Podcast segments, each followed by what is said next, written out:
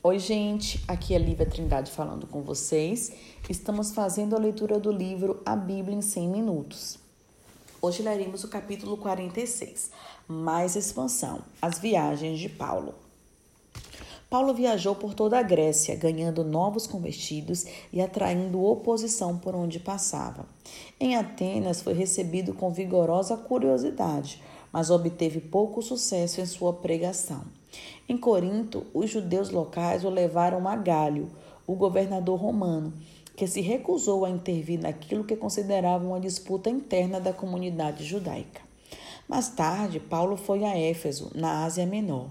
Seu bem-sucedido ministério enfureceu os artesãos locais, cujo sustento provinha de sua arte de fazer estátuas da deusa da cidade, Ártemis ou Diana. Uma revolta séria irrompeu.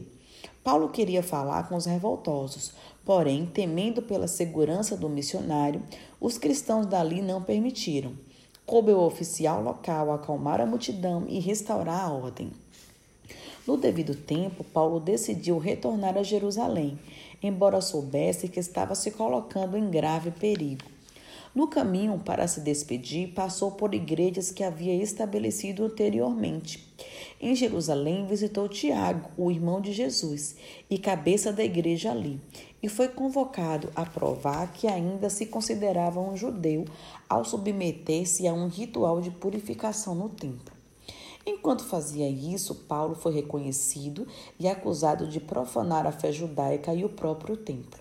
Foi resgatado da fúria da multidão por um destacamento da guarda romana e também se livrou de uma trama para matá-lo, sendo então conduzido a Cesareia. Nessa cidade foi levado perante dois governadores romanos. O segundo pediu que Paulo voltasse para Jerusalém e fosse julgado por um tribunal judaico. Se Paulo tivesse concordado, sua morte seria certa mas ele tirou vantagem do fato de ter cidadania romana e apelou para o imperador. Isso significava que ele teria de viajar como prisioneiro para Roma.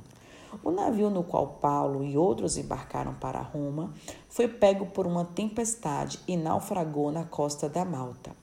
Graças à liderança de Paulo, a tripulação e todos os passageiros chegaram com segurança à terra firme. Foi somente alguns meses que Paulo partiu de navio outra vez e chegou a Roma. Ali foi saudado calorosamente pelos cristãos e aprisionado em circunstâncias confortáveis para esperar seu julgamento. De novo, a maioria dos judeus locais rejeitou a mensagem e outra vez Paulo se voltou para os gentios ensinando-os sem impedimentos.